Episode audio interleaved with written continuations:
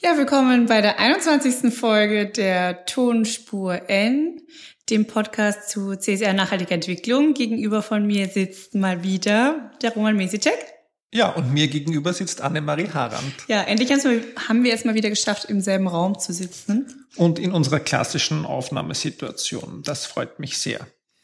Ja, wir haben heute das Thema Nachhaltigkeitsberichte mit dem Fokus Schwerpunkt Wesentlichkeitsmatrix. Das hört sich ja total sperrig an. Ja, Materiality auf Englisch ist weniger sperrig. Naja, sperrig. geht so. Ja, weil letzte Woche oder diese Woche, wo wir gerade aufzeichnen, war die ASRA-Preisverleihung und deshalb wollen wir darüber, haben wir uns ausgesucht, dieses Thema äh, als Folge. Aber vielleicht fangen wir mal wieder an mit unseren klassischen äh, Themen. Wie kann man uns erreichen? Ja, wir haben natürlich super spannende Twitter-Accounts. Annemarie Harand. Gleichzeitig. Und äh, per E-Mail natürlich unter äh, podcast at tonspur-n.eu. Jederzeit Feedback willkommen. Ja, genau. Äh, wir freuen uns, wenn ihr uns schreibt und uns ein paar Tipps gibt, vielleicht auch für Themen äh, für die nächste Zeit oder Dinge, die euch interessieren. Dann gehen wir zum nächsten Thema über oder fast zum nächsten Thema über, weil ich habe mal in die Statistik geschaut und äh, es ist in der Tat so, wir haben ein paar Highlight-Folgen, aber an vierter und an fünfter Stelle sind unsere CSR-Tag-Folgen äh, von mhm. den insgesamt meistgehörten Folgen. Das heißt, äh, diese Nachberichte sind sehr gut angekommen beide Male. Ja. Ja, was haben wir noch? Also ich habe äh, einen äh, Artikel, auf den ich hinweisen möchte, oder vielleicht eine ganz lustige Diskussion zu dem äh, Artikel, auf die ich eigentlich hinweisen möchte. Äh, der Artikel ist schon ein bisschen älter, der ist äh, im Jahr 2013 erschienen, ähm, How to get a Career in Sustainability. Und den zeige ich immer ganz gern zu Beginn des Studienjahres her, und das war ja gerade, ähm, um die Kolleginnen und Kollegen äh, ein bisschen darauf hinzuweisen, dass es nicht alles so ganz einfach ist, äh, den perfekten Nachhaltigkeitsjob äh, zu bekommen. Und äh, rund um den Artikel hat sich lustigerweise eine Diskussion entspannt äh, vom Fred Lux, Nachhaltigkeitskoordinator der WU, der Judith Püringer äh, vom Verband der Sozialunternehmen und der Michaela Moser, Lehrende äh, an der St. Pöltener äh, Fachhochschule. Äh, rund um das Thema, gibt es denn überhaupt eine Karriere in Nachhaltigkeit? Das ist überbewertet und äh, es geht doch eigentlich nur um die Skills äh, und wir brauchen überhaupt keine Nachhaltigkeitskoordinatorinnen und Koordinatoren mehr. Ja? Das dürfen jetzt meine Studierenden bitte nicht hören. Ja? ähm, wie siehst denn du das? Geht es uns nur um die Skills, ja? Oder gibt es diesen Posten in Zukunft auch noch, ja? Ja, diesen natürlich. Posten der Nachhaltigkeitskoordinatorin. Diesen Posten, also ich glaube, es führt halt äh, kein Weg dran vorbei und gewisse also gewisse Pro äh, Personen, die halt das Thema auch ähm, getrieben haben in, in den letzten Jahren, die haben diese Positionen geschaffen und ähm, die haben, glaube ich, auch gezeigt, dass es das braucht. Mhm. Also ich und ich glaube, dein, deine Studies oder das Interesse auch ähm, von, von deinem Studiengang und es gibt ja weitere ähm, Ausbildungsmöglichkeiten innerhalb der EU ähm, zeigen ja, dass da auch das Interesse da ist. Und wenn Leute die Ernsthaftigkeit dahinter in Unternehmen zum Beispiel oder Organisationen vorantreiben, dann muss es halt Verantwortlichkeiten dafür geben. Das mhm. kann man nicht schon eine Maschine ersetzen oder sonst irgendwas. Ja, genau. Also ich glaube auch, also ich glaube, es braucht diese Koordinierungsfunktion in den Unternehmen. Ja. Die Unternehmen haben es nur noch nicht erkannt, ist halt meine Ausrede. Und natürlich einen langen Atem. Also das fand ich ja ganz, ich, ich habe ich habe nur die, die Headlines gelesen, muss ich ehrlich gestehen, von dem Artikel. Aber quasi dieser lange Atem, ja, das, das ist das, was man haben muss für das Thema. Das, das Durchhaltevermögen. Das Durchhaltevermögen, das haben wir eh auch schon immer, immer diskutiert. Entweder man brennt für das Thema und ähm, ja, muss das Thema nach wie vor verkaufen und ist so durch. und hält durch oder nicht. Ja. Und das ist, glaube ich, da so eines der wichtigsten Entscheidungskriterien, ob man eine Karriere im Nachhaltigkeitsbereich hat. Mhm. Weil jeder kann irgendwo seinen Platz finden mit seinen, mit seinen Skills. Ja, und man darf sich vielleicht auch nicht jetzt, also in diesem österreichischen konservativen Karrierebegriff, der ist da, glaube ich, nicht gemeint. Ja, also einfach generell, dass man äh, Fortschritte macht und sich weiterentwickeln kann und seine Position ausbauen kann. So würde ich das interpretieren, ja, weil ich glaube auch nicht, dass man jetzt vom Nachhaltigkeitskoordinator jetzt schneller mal zum CEO wird. Aber äh, im Prinzip glaube ich einen sehr abwechslungsreichen und äh, guten Job finden kann, wenn man das Durchhaltevermögen hat. Ja. Ähm, also ich habe mich sehr gefreut, dass dann noch ein paar Studierende und äh, auch Alumni von, äh, von meinem Studiengang eingestiegen sind in die Diskussion. Und äh, ich glaube, das endet jetzt damit, dass wir beim nächsten Nachhaltigkeitstag der Fachhochschule Krems ein Panel machen werden zum Thema Arbeitsmarkt und Nachhaltigkeit, äh, was mich sehr freut, ja? Super. weil es eine, ein wichtiges Diskussionsthema ist und ja viele, nicht nur in meinem Studiengang äh, Absolventinnen, mhm. aber auch in anderen interessiert, was mache ich denn mit meinem intrinsischen Engagement eigentlich ja, in diesem sozusagen angespannten Arbeitsmarkt. Ja, aber ich hätte mir auch, also jetzt nur vielleicht kurz zu meiner Geschichte noch, also ich meine, jetzt, ich war ja lange Jahre wirklich in der Beratung, also wirklich in der Unternehmensberatung für Nachhaltigkeit und ähm, also da hätte ich jetzt auch nie gesehen, also dass, dass ich mir gedacht habe, also ich, ich muss jetzt quasi meinen Karriereweg ähm, abgesehen von der Erdbeerwoche, ähm, jetzt komplett ändern. Also wo ich angefangen habe, da hätte es noch tausend Möglichkeiten gegeben, wo ich äh, mich gesehen hätte. Mhm. Also sowohl auf, äh, auf Unternehmensseite, Organisationsseite, sämtliche äh, Stakeholder, die irgendwas mit dem Thema zu tun haben, wo, wo, wo es mehr oder weniger zu tun gibt. Ja, also. aber also, der, der ehrliche Teil muss man sagen, also ich glaube, dass schon vor, vor fünf Jahren war der Arbeitsmarkt auch noch offener für Nachhaltigkeitskoordinatoren und Umweltmanagerinnen. Es ist in Österreich irgendwie enger geworden. Vielleicht ist es die, die wirtschaftlichen mhm. Rahmenbedingungen, ich bin nicht sicher. Es ist schade, weil wir diskutieren das halt sehr viel auch, ja, und die Absolventinnen und Absolventen suchen auch jetzt immer schon eine Weile. Mhm. Ähm, ja, aber also ich bin ja diesen Dingen immer positiv gegenüber eingestellt. Also ich denke mal, es wird sich entwickeln. Und vor allem, wenn man über Österreich hinausschaut, dann sieht man schon, dass andere Jobmärkte deutlich aktiver sind. Das und natürlich brauchst du in, in anderen Job oder sagen wir so in, in klassischeren Job ähm, Descriptions hast du immer einen Vorteil, wenn du Nachhaltigkeitsskills hast. Dazu hast, ja, genau. Also das kann man dann irgendwie auch zweischneidig mhm. sehen. Ja. Also ja. wir sind positiv. Ah ja, nicht verzagen. Und wie gesagt, beim Nachhaltigkeitstag der Fachhochschule Krems gibt es vermutlich ein Panel dazu. Schauen wir mal, ob sich das ausgeht und wir das hinbekommen. Ja, und damit kommen wir zu unserem Thema äh, Wesentlichkeitsmatrix bzw. Nachhaltigkeitsberichterstattung. Ähm, wir fangen an mit einem Interview. Wir haben die liebe Kollegin Christine Jasch gebeten, äh, zu uns dazuzukommen äh, per Internet und äh, steigen gleich eins ins, eins ins Gespräch zum Thema ASRA. Ja, herzlich willkommen Christine Jasch. Schön, dass du heute bei uns bist. Ja, ich freue mich auch. Ich habe sowas noch nie gemacht. Ja, na, wir haben dich eingeladen äh, in unserem Podcast, weil du bist äh, die Koryphäe, was die österreichische Nachhaltigkeitsberichterstattung angeht. Äh, du bist die Vorsitzende des äh, Nachhaltigkeitsausschusses der Kammer der Wirtschaftstreuhänder und der vergibt ja schon ziemlich lange diesen Preis ASRA, aber davor auch noch einen anderen, oder? Ihr habt angefangen mit Umweltmanagement, oder? Also der, der den Preis für die beste Umweltberichterstattung haben wir vor 17 Jahren ins Leben gerufen, ausgehend von einer Initiative aller Wirtschaftstreuhänderkammern in Europa. Und wir haben relativ schnell aber die Entwicklung mitgemacht von den Umweltberichten zu den Nachhaltigkeitsberichten und den ASRA umgenannt von Austrian Environmental Sustainability Reporting Award auf Austrian Sustainability Reporting Award. Und heuer haben wir die Preise zum 17. Mal vergeben. Mhm. Du, mal ganz kurz geschichtlich zurück, weil ich das ja auch gar nicht weiß, obwohl wir uns schon so lange kennen. Die Beweggründe damals, das in der Kammer der Wirtschaftstreuhänder anzusiedeln, diese Umweltberichterstattungspreis, wie ist das zustande gekommen? Also die, die Briten waren in diesem Zusammenhang sicher absolute Vorreiter, ACCA, äh, die Organisation mhm. in, äh, in London. Und die ACCA hat tatsächlich damals eine Initiative gestartet und gesagt, wir machen jedes Jahr die, die, nationale Preisverleihung. Wir wollen das eigentlich auf europäischer Ebene heben. Das passt sehr gut zum Nachhaltigkeitsausschuss der, der Wirtschaftstreuhänderkammern in Brüssel. Welche Länder wollen mitmachen? Und wir haben in den ersten Jahren auch tatsächlich einen gemeinsamen europäischen Preis versucht, also haben wir vergeben. Aber wir sind in der Jury tatsächlich über die, die Multisprachfähigkeit der Europäer gestolpert, weil wir hatten einfach noch und noch Berichte auf Norwegisch, Ungarisch, Portugiesisch, Finnisch, Holländisch. Und, und das hat uns irgendwann tatsächlich einfach überfordert. Und wir haben daher mit dem europäischen Preis aufgehört, weil auf der europäischen Ebene eigentlich zum Schluss nur die gewonnen haben, die ihren Bericht auf Englisch übersetzt haben. Und das haben damals also gerade die Klein- und Mittelbetriebe sicher nicht gemacht. Mhm.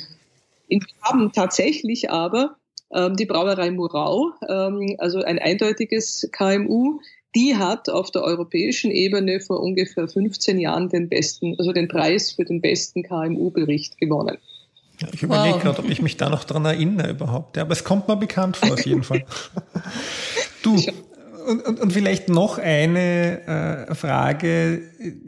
Hat sich durch diese Auseinandersetzung mit dem Thema Umwelt und Nachhaltigkeit auch in den Kammern, beziehungsweise halt in der österreichischen Kammer der Wirtschaftstreuhänder was, was verändert? Weil das ist ja vielleicht jetzt nicht das naheliegendste Thema für die. Naja, ähm, du, äh, 1993 hat die EU die EMAS-Richtlinie, die EMAS-Verordnung, mhm. die ähm, veröffentlicht. Und damals haben wir in der Kammer schon einen eigenen Ausschuss gehabt, der sich damit beschäftigt hat, ob Wirtschaftstreuhänder und unter welchen Voraussetzungen Wirtschaftstreuhänder als Umweltgutachter tätig werden können. Und wir haben damals schon gesagt, wir müssen die Kompetenz der Wirtschaftstreuhänder in diesen Bereichen stärken, weil die Prüfung von Berichten ist Kernkompetenz der Wirtschaftstreuhänder. Und wir sehen, dass zunehmend auch jetzt heißt das nicht monetäre Leistungskennzahlen, Teil der Geschäftsberichterstattung und der Lageberichterstattung sein werden. Also wir waren eigentlich 1993, 1995 sehr visionär, auch für die Kammer, haben damals aber den Umwelt- und Nachhaltigkeitsausschuss ähm, gegründet und haben dann eben zunehmend auch die Aufgabe gesehen, innerhalb der Kammer, aber auch natürlich in der öffentlichen Wahrnehmung, zu zeigen, zu kommunizieren und zu verbreiten, dass die Wirtschaftstreuhänder in diesem Bereich Kompetenz haben. Und wenn du dir die Statistik heu anschaust, heuer und auch vom vergangenen Jahr von den ASRA-Einreichungen, 65 Prozent der Berichte, die geprüft worden sind, sind von Wirtschaftsprüfern geprüft. Mhm. Also, es, also zugegeben, also verbreitert sich sind natürlich ja, also es sind natürlich die großen Organisationen, ähm, die diese Prüfungen abwickeln, nicht die Steuerberater, nicht die kleinen Einzel-BP-Gesellschaften, sondern eher die großen. Aber, aber ja, aber trotzdem, es ist klar, dass die Prüfung eines Geschäfts- und Lageberichts ursächlich der Wirtschaftsprüfer macht. Mhm. Gut, kommen wir zum ASRA. Genau, ich glaube, du bist ja eine der Personen äh, in Österreich, die so viele Nachhaltigkeitsberichte gelesen hat wie keine andere. Nehme ich mal an. ich glaube, das kann man so, ähm, das kann man so hinstellen. Was ist denn aus deiner Sicht ähm, jetzt so ein bisschen Trend, so vielleicht die letzten ein, zwei Jahre in, in den Berichten, die er auch gewonnen hat? Gibt es irgendwas Neues? Also ich, ich persönlich habe mich ja die letzten sieben Jahre mit dem Thema Nachhaltigkeitsberichte beschäftigt und da hat sich schon einiges verändert, aber ganz aktuell wäre deine Einschätzung interessant. Also was ich sehr schön und sehr positiv finde, ist, dass wir zunehmend diese bessere Verschränkung haben von der Strategie, der Risikobeurteilung, der Wesentlichkeitsmatrix und dann den dahinterliegenden Themen. Also das, ähm, das hat sich in den letzten paar Jahren gut entwickelt und da gibt es einige Unternehmen, die das ganz gut umgesetzt haben und auch wirklich integriert umgesetzt haben. Also dass grundsätzlich das ganze Umwelt- und Nachhaltigkeitsthema nicht mehr so ein, ein Exoten-Randgebiet ist, sondern als Teil des strategischen Kerngeschäfts begriffen wird und in auch die normalen Prozesse wie eben Risikoevaluierungen, äh, Balanced Scorecard, Remuneration von Vorstands- und Führungspositionen mit einbezogen wird. Das ist eine Entwicklung, die ich sehr begrüße, diese zunehmende Integration mit dem Kerngeschäft und, und der normalen Berichterstattung. Ähm, die zweite Entwicklung, die man auch sieht, durch die EU-Richtlinie äh, über nicht finanzielle Leistungsindikatoren, wo ab 2017 diese Berichterstattung im Lagebericht oder in einem gesonderten Bericht Pflicht wird und auch verpflichtend vom Wirtschaftsprüfer zu prüfen ist, ob diese Berichterstattung erfüllt worden ist, führt natürlich dazu, dass zunehmend eine Integration in die Geschäftsberichte, Lageberichte erfolgt. Mhm. Wir haben das voriges Jahr gesagt und wir haben es heuer auch wieder in der Jury-Sitzung diskutiert und ich habe es explizit auch in die Präsentation aufgenommen. Die integrierten Berichte sind zwar der Trend, aber sie sind nicht die besseren Berichte. Sie sind teilweise unverdaulich. Die Integration gelingt nur teilweise. Sie sind sprachlich natürlich reduziert auf das Minimum und auch von ihrer optischen Gestaltung manchmal reduziert auf das absolute Minimum. Also keine Fotos, keine Emotionalität, keine Geschichten, nur Tabellen und Fakten, was ja grundsätzlich aus der Perspektive des Lageberichts richtig ist, aber was teilweise für die, für die ganz anderen Zielgruppen einer Nachhaltigkeitsberichterstattung schwierig zu lesen ist. Mhm. Also da, da ist der Trend wahrscheinlich doch auch, den man noch stärken muss, mehr zielgruppenspezifische Kommunikation aus diesem Kennzahlengerüst für die Basis abzuleiten. Weil der Geschäftsbericht ist nicht für alle das richtige Medium. Aber heißt es aus deiner Sicht äh, wieder eine Empfehlung hinsichtlich auch einzelner Nachhaltigkeitsberichte wieder? Äh, ich erinnere mich, ich bin ja auch schon eine Weile in der Asserer Jury, das auch als Offenlegung für die Hörerinnen. Und wir haben ja vor einigen Jahren auch sehr stark ich in gewisser Weise auch promotet, diese integrierten Berichte und gesagt, dass das ein wichtiges Tool ist. Allerdings muss ich auch sagen, wie du, heuer war ich schon sehr enttäuscht teilweise von dem, was da abgeliefert wurde. Heißt es, wir sollten in Zukunft eher wieder versuchen, die GAI, G4 Einzelberichte zu fordern oder zu fördern? Ich sage allen Unternehmen, die ich begleite, im in der Geschäftsberichterstattung habe ich eine monatliche Buchhaltung und auf Basis der monatlichen Buchhaltung wird der Jahresabschluss zum 31.12. erstellt und dann habe ich ungefähr zwei Monate Zeit, um, die, um den Bericht zu schreiben. Wenn ich aber gleichzeitig ein Nachhaltigkeitsinformationssystem für nicht finanzielle Leistungsindikatoren erst aufsetze mhm. und diese Daten nicht monatlich erhebe, in einen Quartalsbericht zusammenfasse und in interne äh, Kontrollschleifen eingefüttert habe, dann kann ich nicht Mitte Februar anfangen, diese Zahlen zu erheben und in einer notwendigen Datenqualität in den Geschäftsbericht einfüttern und fertig sein. Also bitte, bitte schreibt zuerst drei Jahre einen separaten Nachhaltigkeitsbericht, stellt eure Datenerfassung für die wesentlichen nicht finanziellen Leistungsindikatoren auf Quartalsberichte um, etabliert interne Kontrollen und wenn ihr das drei Jahre lang gut gemacht habt, dann könnt ihr integrieren. Aber was wir durchaus wollen, und das haben wir auch beim ASRA immer wieder gesagt, wir wollen integrierte Strategien, mhm. aber nicht unbedingt integrierte Berichte. Ich, ich hatte ja damals auch immer eher die Brille quasi der CSR-Verantwortlichen und beziehungsweise natürlich Beraterin auf und da war es eher auch immer in der Diskussion eben integriert, ja oder nein. Eben quasi, man muss nochmal seine Hausaufgaben machen mit einem normalen Nachhaltigkeitsbericht, bis man quasi mal zu der Stufe von Integrieren überhaupt kommen kann. Und dann weiterer Folge ja. war auch so ein bisschen die, ähm, quasi die Panik von den CCR-Verantwortlichen, ja, aber damit wird mir ja quasi Arbeit weggenommen. Also das, das war irgendwie von Anfang an, was diskutiert wurde und was immer so mitgeschwungen ist. Also ich glaube, es ist auch nicht ganz von der Hand zu weisen. Wie, wie siehst du das? Ich habe, ich kenne einige Unternehmen, die geglaubt haben, dass sie mit dem, mit der Integration des Nachhaltigkeitsberichts in den Geschäftsbericht ähm, weniger Arbeit haben. Was wir haben, ist einen atemberaubend unendlich schauerlichen Zeitdruck im Jänner und im Februar. Und ich habe da wirklich die, die unglaublichsten Szenen gesehen. Also wirklich weinende Menschen und Menschen, die wochenlang rund um die Uhr 20 Stunden gearbeitet oh haben oh und, und also, also vollkommen, vollkommen absurde Sachen, ja, äh, die alle nicht sein müssen, weil es hat durchaus Sinn, diesen, diesen Bericht eben ein paar Monate später separat abzugeben, wenn die Informationssysteme das noch nicht hergeben.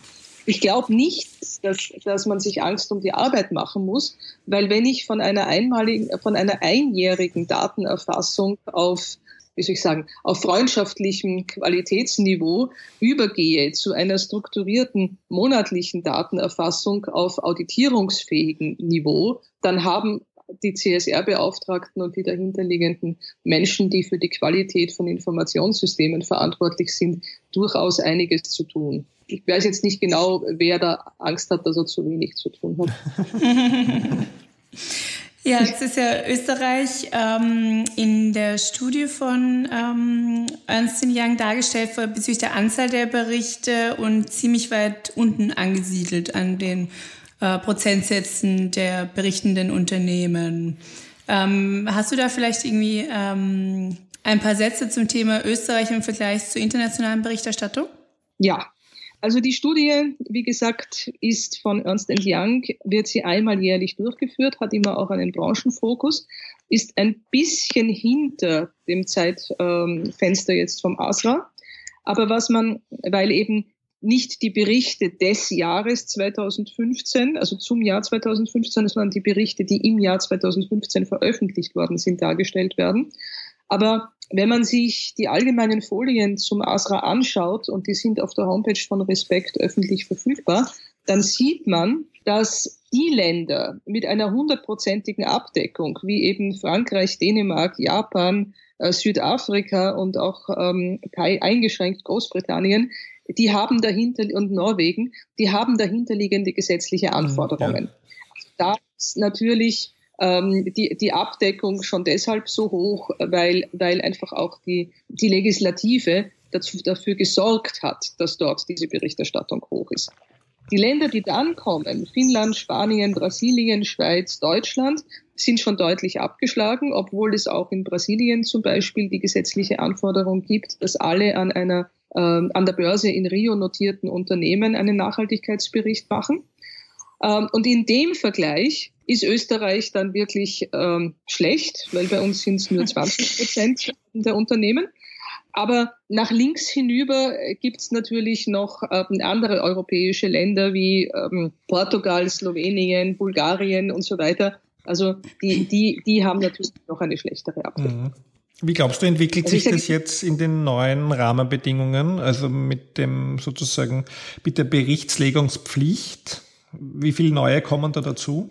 Ich habe mal eine Schätzung gehört, dass ungefähr 50 Prozent der Unternehmen, die nach der NIFI-Richtlinie betroffen sein werden, bis dato eine Nachhaltigkeitsberichterstattung haben, die man auch so nennen kann. Mhm. Also von daher ähm, müsste es da schon einiges an Potenzial noch geben. Andererseits ist Österreich ein kleines Land und die, die Summe der Betriebe, von der wir hier reden, ist in Summe wahrscheinlich maximal 70 Unternehmen. Das heißt, die Frage ist auch für euch als Astra Jury, wie viel müsst ihr lesen im nächsten Jahr? Ja, mehr, mehr als 70 lese ich nicht. Ne? Also, so, äh, das, das Lebensministerium hat einmal veröffentlicht, wir gehen davon aus, dass ungefähr 200 ähm, Unternehmen berichtspflichtig sind nach der NIFI-Richtlinie, mehr oder weniger. Ja? Also ob es jetzt 180 oder 220 sind, ist dann ziemlich egal, aber ähm, sagen wir mal, es sind 200 maximal.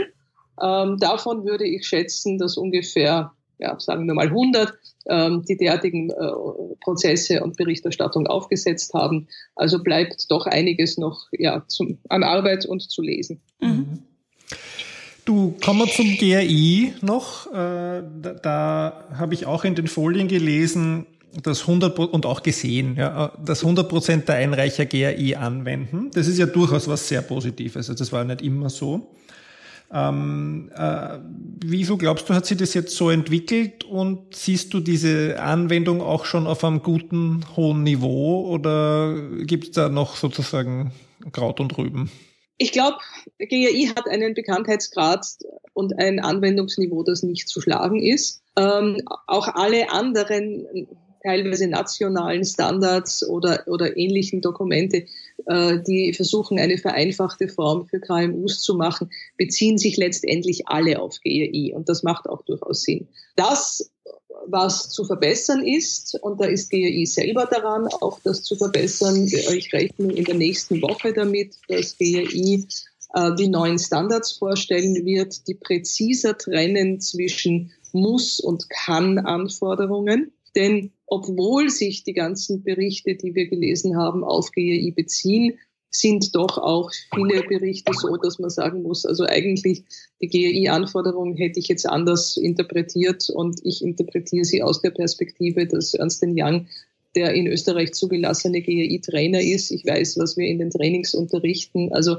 äh, da gibt es manchmal eine große Bandbreite in der Interpretation. Mhm. Wir haben uns hier in der ASRA-Jury bei der Auswertung der Berichte vor allem die Darstellung der Fluktuation angeschaut. Und da sagt GEI ganz eindeutig, die, die Fluktuation ist zu berechnen als die Anzahl der, der Mitarbeiter, die das Unternehmen unterjährig verlassen, egal warum, im Vergleich zum Stand der Mitarbeiter zum 31.12. Und wir haben Berichte gesehen, die die Anzahl der Mitarbeiter halt stark einschränken, also ohne Pensionierungen oder ohne Länder, aus denen wir uns zurückgezogen haben. Und, und dann sieht man, dass die Anzahl der Mitarbeiter teilweise um 1500 Mitarbeiter zurückgegangen ist, aber die Fluktuation ist gleich geblieben. Solche Sachen, die dann zwar offengelegt werden, die es aber eigentlich unmöglich machen, genau das zu machen, was man mit GEI ja machen können sollte, nämlich die Kennzahlen vergleichen. Mhm. Von einem Unternehmen zum anderen Unternehmen.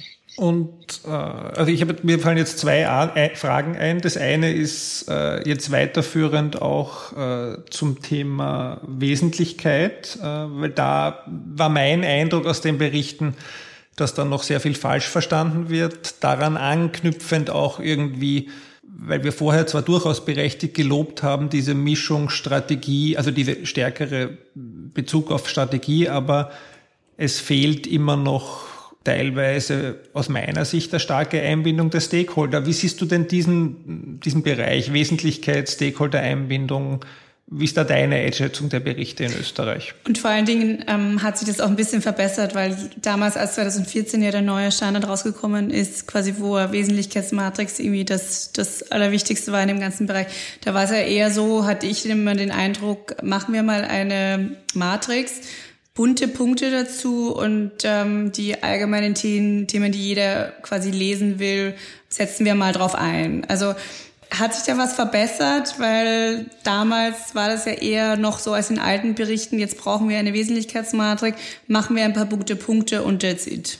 Ich glaube, dass, also ohne mich misszuverstehen, aber ich glaube, dass viele Unternehmen mit der Wesentlichkeitsmatrix Schwierigkeiten haben, wirklich umzugehen, weil sie einerseits eine mathematische Genauigkeit suggeriert und andererseits aber über die Einbeziehung der Stakeholder, die ich heute gerade einbeziehe oder verfügbar habe, das Ergebnis sehr variabel sein kann. Und ich nicht immer oder eigentlich sehr selten die GRI-Aspekte als die primär wesentlichen Themen im Unternehmen habe. Und wenn ich anfange, aber die wesentlichen Themen im Unternehmen dahin zu schreiben, dann habe ich wieder die Schwierigkeit, wie kriege ich das jetzt auf GRI gespiegelt. Mhm. Und deshalb sind diese Matrizen teilweise sehr unbefriedigend. Und mit der neuen Version von G4, wo ich, was noch einfach ist, internes und externes Anliegen evaluieren soll, sondern jetzt zusätzlich Impact, also Wirkung mhm. evaluieren soll. Ich glaube, da sind da sind wirklich alle ein bisschen methodisch überfordert, weil die Wirkung, da fehlen uns tatsächlich die Tools. Und wenn ich das dann nur noch aus dem Bauch heraus mache, dann sind die vielen bunten Punkte mindestens genauso gut wie alles, was ich halt ein bisschen strukturierter aufsetze. Also da glaube ich, dass es nicht nur ein österreichisches Problem ist, sondern dass wir tatsächlich eine methodische Unschärfe haben in der Art und Weise, wie man das tatsächlich festlegen kann. Gibt es da irgendein ähm, Vorzeigebeispiel, also deine allerlieblings-Wesentlichkeitsmatrix? Ähm, Abseits von den österreichischen Berichten, die gewonnen haben natürlich.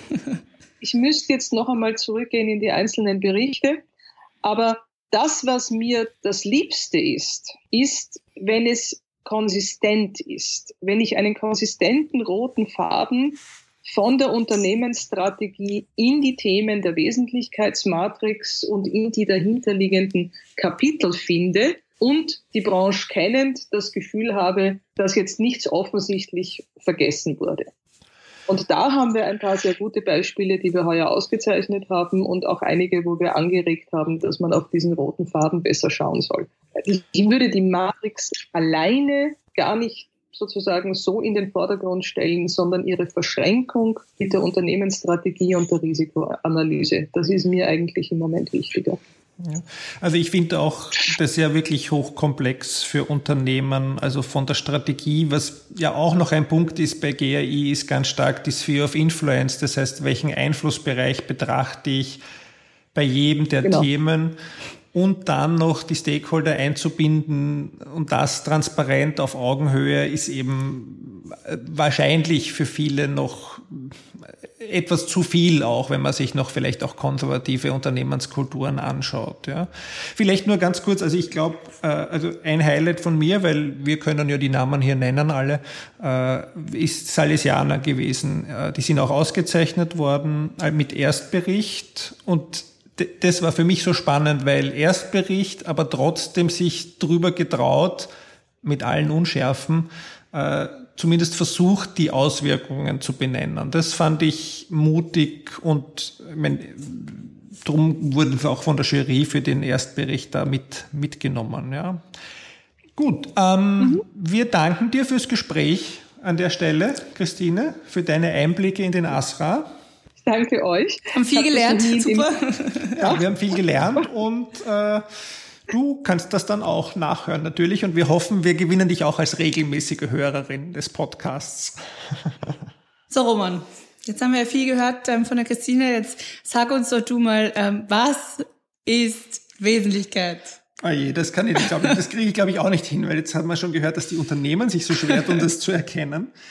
Ähm, naja, aber wir wissen ja, dass die, äh, also wir wissen, wenn wir GAE G4 lesen, den neuen Standard, äh, die Unternehmen äh, sollen äh, wirklich sich nur mit den Themen auseinandersetzen oder über die Themen berichten oder vor allem über die Themen berichten, die sie wirklich, jetzt sagen wir es auf Wienerisch, was angehen, ja, also mit denen sie auch wirklich Berührungspunkte haben.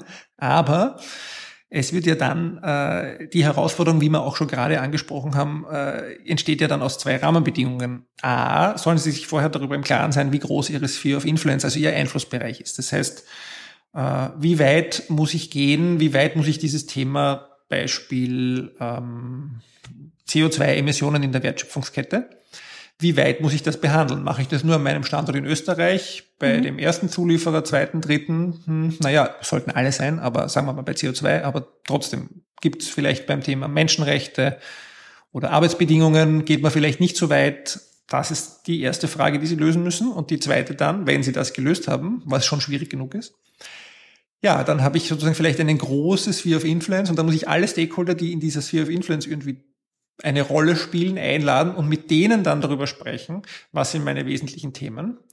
Und dann wird es noch komplizierter. Und das ist das, äh, wo man der Christine ja schon durchaus recht geben muss. Und dann müsste ich auch noch irgendwie herausfinden, welche Auswirkungen haben diese Themen. Ja, also den Impact, äh, gesellschaftlichen Impact äh, benennen. Ja, und da, das stimmt schon, gibt es wenig Tools für die Impact-Messung. Äh, und da wird noch sehr viel mit Bauchgefühl gearbeitet. Ja, es ist immer, es ist halt einfach, es gibt noch nichts ähm, Standardisiertes in dem Bereich, was einfach jedes Unternehmen für sich selber bestimmen muss. Es gibt natürlich dann ähm, Branchenkennzahlen und Branchenthemen, ähm, an denen man sich festhalten kann und vor allen Dingen auch festhalten sollte. Ähm, also das fand ich immer ganz sinnvoll, jetzt die, ähm, die ganzen Branchenthemen, die jetzt bei Ökom Research oder sonst was, also von, von den Experten schon identifiziert wurden, die sich ja tagtäglich mit den Themen auseinandersetzen. Ähm, und sich da einfach mal einen Anhaltspunkt zu nehmen. Also ich, mhm. ich sehe das auch schwierig und vor allen Dingen eben quasi nach der Umstellung fand ich es ganz schwierig von quasi äh, G3 auf G4 berichten, wo es dann eben hieß, jetzt plötzlich brauchen wir eine Wesentlichkeitsmatrix und dann, dann sind Leute hergegangen und haben die Kapitel aus ihren Nachhaltigkeitsberichten genommen und in eine Matrix verpasst. Mhm. Da, glaube ich, hat sich jetzt schon was verändert und dass es auch eine Stakeholder-Befragung geben sollte, ähm, ist auch extrem wichtig. Wobei da muss man auch wieder sagen, ähm, dass ja viele Unternehmen ähm, nicht mal eine richtige, durchdachte Stakeholder-Matrix haben. Mhm. Also da fängt es schon mal an. Und ähm, das heißt, es ist so eine Unschärfe, irgendwie die, die in andere Unschärfe fließt. Ähm, und dann hast du dann noch immer irgendwelche ähm, bunte Punkte und Buzzwords, die da drin stehen, die halt einfach jeder lesen will. Und wenn von einem, einem Schokolade ähm, Hersteller ähm, dann ähm, ja, Hausnummer, das, das Thema Kinderarbeit ähm, drinsteht, ja, natürlich ist es ein, ein wichtiges Thema für Sie, äh, aber wie, wie, wie, wie wichtig denn wirklich? Ja? Mhm. Also da ist dann natürlich die, die einzelne Benennung der Themen und welche Informationen finde ich im Bericht denn wirklich drüber, auch immer so eine Gradmesser, so ein Gradmesser für die Wichtigkeit. Und ähm, eine Sache, was, was mir auch noch ähm, was mir auch noch wichtig ist, nämlich in der Erstellung von Wesentlichkeitsmatrizen fand ich es also in der Arbeit mit Unternehmen immer sehr spannend, ähm, dass das was war, wo auch die Top-Manager was damit anfangen sollten. weil es natürlich quasi ein schönes Ergebnis in einer Grafik, wie man das in seiner PowerPoint halt so hat äh, und vorzeigen kann, ergeben hat. Also das mhm. darf man jetzt auch wieder nicht in der positiven Wirkung, was die Arbeit hinter so einer Matrize ähm, betrifft, angeht. Also da hat sich schon zumindestens innerhalb den Unternehmen ähm, ein bisschen was bewegt, auch über Themen zu diskutieren und vor allen Dingen auch wieder die unterschiedlichen Bereiche und unterschiedlichen Mitarbeitenden an am Nachhaltigkeitsbericht und an Nachhaltigkeitsthema ähm, an den Tisch zu holen und die Sachen und die unterschiedlichen, ähm, also rein nur internen einmal mhm. ähm, ja Unternehmensperspektiven an den Tisch zu bekommen und durchzudiskutieren, abseits jetzt von externen Stakeholder-Befragungen. Ähm, wo es auch ganz lustig ist, ich nehme mal an, du bekommst wahrscheinlich in der Woche zwei Stakeholder-Befragungen, so die du ausfüllen hast. Ja. Also man, muss man sich ja nur die Berichte anschauen, die 38 oder 39. Da äh, würde ich jetzt nicht bei allen meine Hand ins Feuer legen, dass die sozusagen ordentliche Stakeholder-Befragungen gemacht mhm. haben. Ja, also es ist schon, äh, das ist, ich, ich verstehe durchaus, dass es eine Herausforderung ist für Unternehmen, äh, da diesen Schritt zu machen in hinsichtlich Transparenz und wir, wir reden mit unseren Anspruchsgruppen auf Augenhöhe. Aber umgekehrt, äh, also wenn ich nach G4 berichte, dann äh, ich verstehe, dann sollte ich es auch machen. Also ich verstehe mhm. einfach nicht immer diese, also ich weiß nicht, das ist nicht Ignoranz, aber diese es ist irgendwie Ignoranz, einfach die, die Matrix, die sie immer machen, wieder reinzugeben, obwohl G4 ganz was anderes fordert. Ja? Also jeder gibt diese Matrix rein mit den, äh, ohne die Auswirkungen. Also es gibt, glaube ich, zwei Berichte unter den 38, die die Auswirkungen richtig definiert haben. Ja? Okay. Und ich sag, das ist vielleicht Bauchgefühl viel mhm. und wir haben keine Tools. Aber allein die Tatsache, eine andere Grafik reinzugeben als die, die in der Norm gefordert, gefordert ist, das irritiert ist. mich total. Ja. Also ich, ich, kann mir nicht helfen. Und das verstehe ich also äh, äh, am Ende des Tages einfach nicht. Mhm. Ja? Also bei aller Komplexität. Aber und du hast recht, dass es teilweise eben diese positiven Rückkopplungseffekte gibt. Äh, man muss da nur ein bisschen aufpassen, glaube ich, dass das sozusagen nicht instrumentalisiert wird, weil ich glaube, es ist, wie man richtig sieht, diese stärkere Verknüpfung der Strategie äh, auch mit diesen Themen Stakeholder vor allem. Ja, also das ist ja, glaube ich, eine Verknüpfung, die sehr stark erfolgt ist in den letzten Jahren. Ähm, das ist ja sehr positiv zu sehen. Und da glaube ich, dass dann die Nachhaltigkeitskoordinatoren oder die, die sozusagen sich um diese Stakeholder-Themen bemühen im Unternehmen und die Stakeholder vielleicht auch einbinden und Stakeholder-Dialoge machen, ähm, meine Wahrnehmung in Österreich ist, dass das sehr stark auf Augenhöhe passiert und sehr stark äh, durchaus äh, normativ orientiert.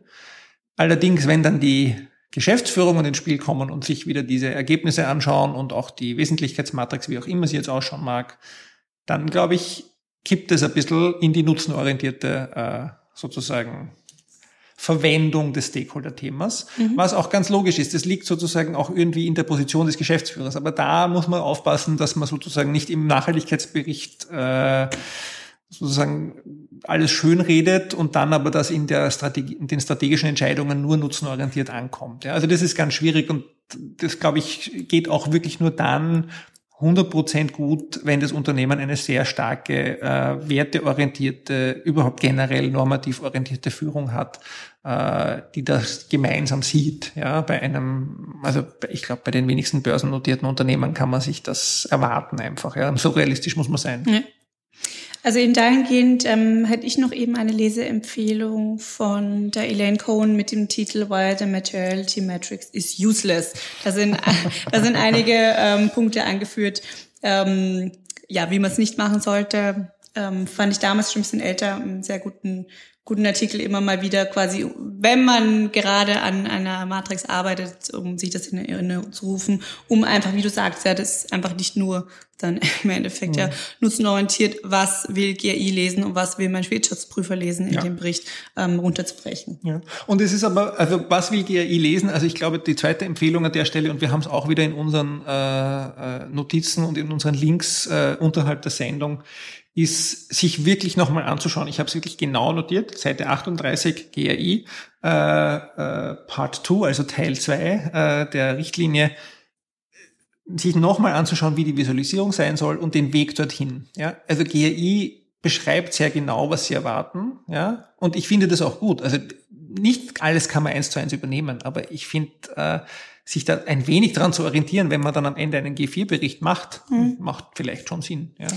Frau Harand hat sich kurz die Arbeit angetan, um ein paar Seiten weiterzublättern, um die ähm, nämlich die ähm, Definition der wesentlichen Aspekte rauszusuchen. Mhm. Und ähm, ich lese mal kurz vor.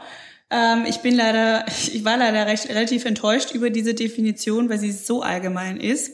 Äh, und zwar, die AI definiert wesentliche Aspekte so. Wesentliche Aspekte sind solche, die die wichtigen wirtschaftlichen, ökologischen und gesellschaftlichen Auswirkungen der Organisation widerspiegeln oder die Beurteilung und Entscheidung der Stakeholder maßgeblich beeinflussen.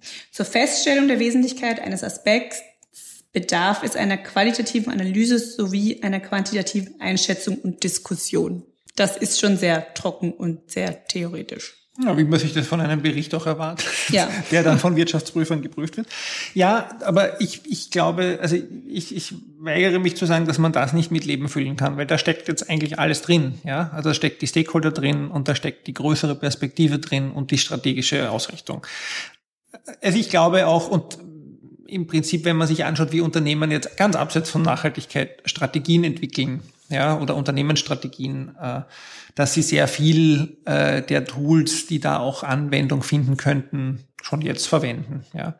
Aber dieser Link dann teilweise, also das ist ja auch ganz lustig, wenn man das so sieht, sozusagen klassische Managementmodelle sind ja in der Nachhaltigkeitstheorie oder in der Nachhaltigkeitspraxis verpönt, weil das ist ja böse. Mhm. Und umgekehrt ist es ja genauso, weil das sind ja die Ökos, ja.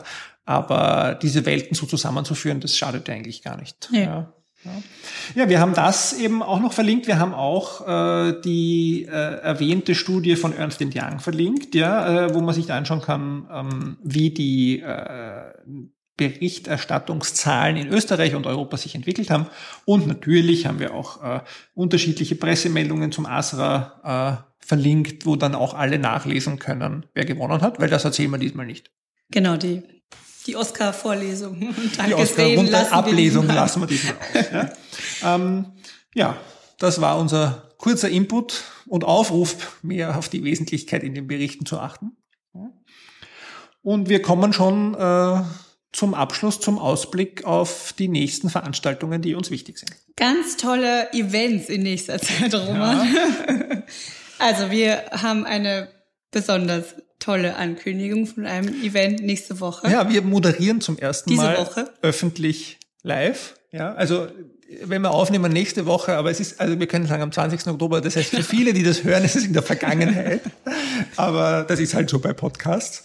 Ähm, das Erde-Dankfest, wo der goldene, goldene Regenwurm vergeben ja. wird, ja, äh, von der Firma Janicek. Und wir wurden äh, netterweise gefragt, ob wir das moderieren möchten. Und wir haben netterweise ja, ja gesagt. gesagt.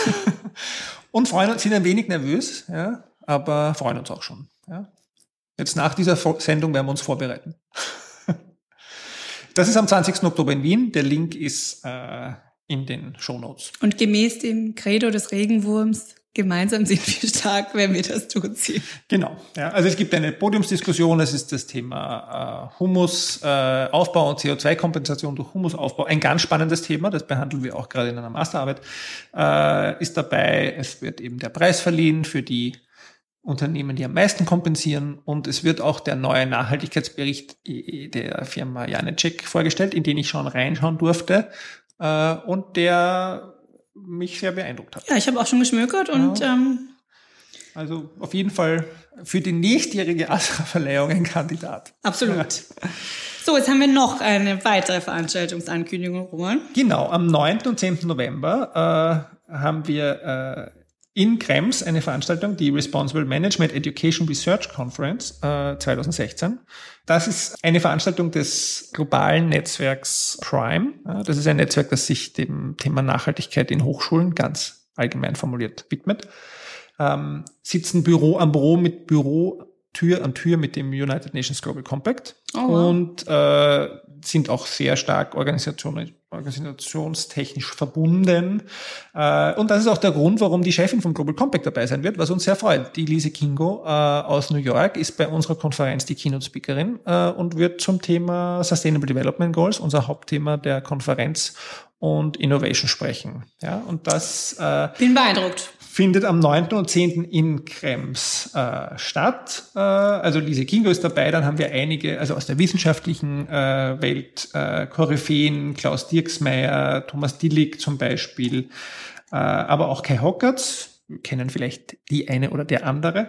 Ähm, haben auch die äh, ganz spannende äh, Elisabeth Fröhlich, äh, Präsidentin der Kölner Business School dabei äh, und äh, Maximilian Schachinger von Schachinger Logistik äh, haben wir eingeladen, weil wir eben auch ein bisschen die Unternehmensperspektive ins Bild rücken wollen. Und ganz viele, es ist eine wissenschaftliche Konferenz, äh, ganz viele Tracks und Sessions, sehr viel Student Engagement. Wir haben die Präsidentin von Eukos äh, Vienna, äh, von dem Eukos Chapter Vienna dabei. Äh, war nicht so schwer, sie zu akquirieren, weil sie studiert auch äh, Umwelt- und Nachhaltigkeitsmanagement in Krems, was mich sehr freut, auch dass sozusagen da äh, ein starker Link zu dieser Studierendenverband, der sich der Nachhaltigkeit widmet, entsteht. Ja, und es gibt äh, natürlich noch Karten, es gibt auch ermäßigte Karten für Studierende äh, und wir freuen uns über starke Beteiligung und starke Diskussion und über alle, die vorbeikommen am 9. und 10. in Krems. Ab nach Krems. Ja. So, und dann haben wir noch eine Veranstaltung im Dezember. Und zwar am 3. Dezember. Genau, am 3. Dezember findet ein Mediencamp statt. Und da wollen eigentlich wir hingehen und darum kündigen wir es an. Äh, ich weiß nicht, weißt du, was ein Mediencamp ist? ich habe keine Ahnung, was ein Mediencamp ist. Dann erzähle ich dir, was ein Mediencamp ist. Ähm, also wenn ich das richtig verstehe, es ist ein Barcamp äh, und dieses Barcamp äh, ja, was ein Barcamp ist, weißt du. Weiß ich. Ja, also man macht sich sozusagen seine Themen am Anfang und das Hauptthema dieses Barcamps ist äh, Medien. Kommunikationsthemen. Ja, also es wird, geht um Bloggerinnen und Blogger. Ich glaube, so haben sie angefangen, mhm. sehr stark. Äh, Bloggerinnen und Blogger waren auch viele Kommunikationsverantwortliche. Meines Wissens ist jetzt das dritte Mal das Barcamp Vienna, das Mediencamp Vienna am 3. Dezember äh, findet es zum dritten Mal statt. Und äh, ich würde eben gerne eine Session dort machen zum Thema Podcast. Äh, es ist ja so, dass man nicht nur seine eigenen Sessions vorstellt, sondern eben allgemein. Und ich äh, habe mir gedacht, ich kann dir sozusagen mal eine Podcast-Session vorschlagen, ein bisschen über unseren reden und unsere mhm. Motivation, aber eben dann auch alle, die dort dabei sind und auch Podcasts machen, würde ich auch einladen, natürlich mit ihre vorzustellen und dann in dieser Session ein bisschen zu sammeln, Erfahrungen, äh, Aussichten, was kann man in Österreich äh, vielleicht in Zukunft mit Podcasts erreichen? Ja, weil international ähm, gibt es ja ganz viel. Also ich vielleicht für die Hörerinnen, die das wirklich interessiert, es gibt diesen tollen äh, Newsletter, E-Mail-Newsletter, äh, Hotpod, äh, der äh, sehr immer sehr stark die amerikanische Podcast-Szene beleuchtet und was sich da tut an äh, Netzwerken, an auch Geld, das da fließt, ja, unglaublich, ja, aber so damit ist einzigartig in den USA bis jetzt, ja, also auch mit Advertising, also da fließt richtig Werbegeld schon rein in die Podcast-Szene. Sehr spannend zu lesen. Ähm, in England entwickelt sich gerade ein bisschen äh, und Deutschland, Österreich ist eher noch so die Indie-Podcast-Szene, so wie wir halt, sehr, sehr, sehr independent. Die Podcast-Hippies. Ja, das und vieles andere würde ich auch äh, gerne diskutieren. Es gibt, äh, ich glaube, es ist ein tolles äh, Barcamp. Es ist die letzt, letztes Jahr schon total überbucht gewesen und dieses Jahr gibt es eben jetzt diese sogenannte Blogparade, wo unterschiedliche äh, Personen, die gerne teilnehmen möchten, wie wir, äh, das ankündigen und dann hoffentlich zu ihrer Freikarte kommen. Ja, das heißt, ähm, alle, ähm, alle Nachberichte zum Thema zur Podcast-Szene in Österreich von Roman dann bald auf der Tonspur hin. Ja, bald heißt dann aber erst im Dezember. Genau. Ja, ein bisschen dauert es ja. ja, und das waren unsere Veranstaltungsankündigungen. Ja. Also es ist wieder viel los, wir freuen uns. Genau. Tolle Sendung. Ja. und am 31.10. gibt's die nächste, dann die Folge 22. Äh, wir freuen uns. Ja, und bis dahin wünschen wir euch eine gute Zeit. Bis bald. Tschüss. Tschüss.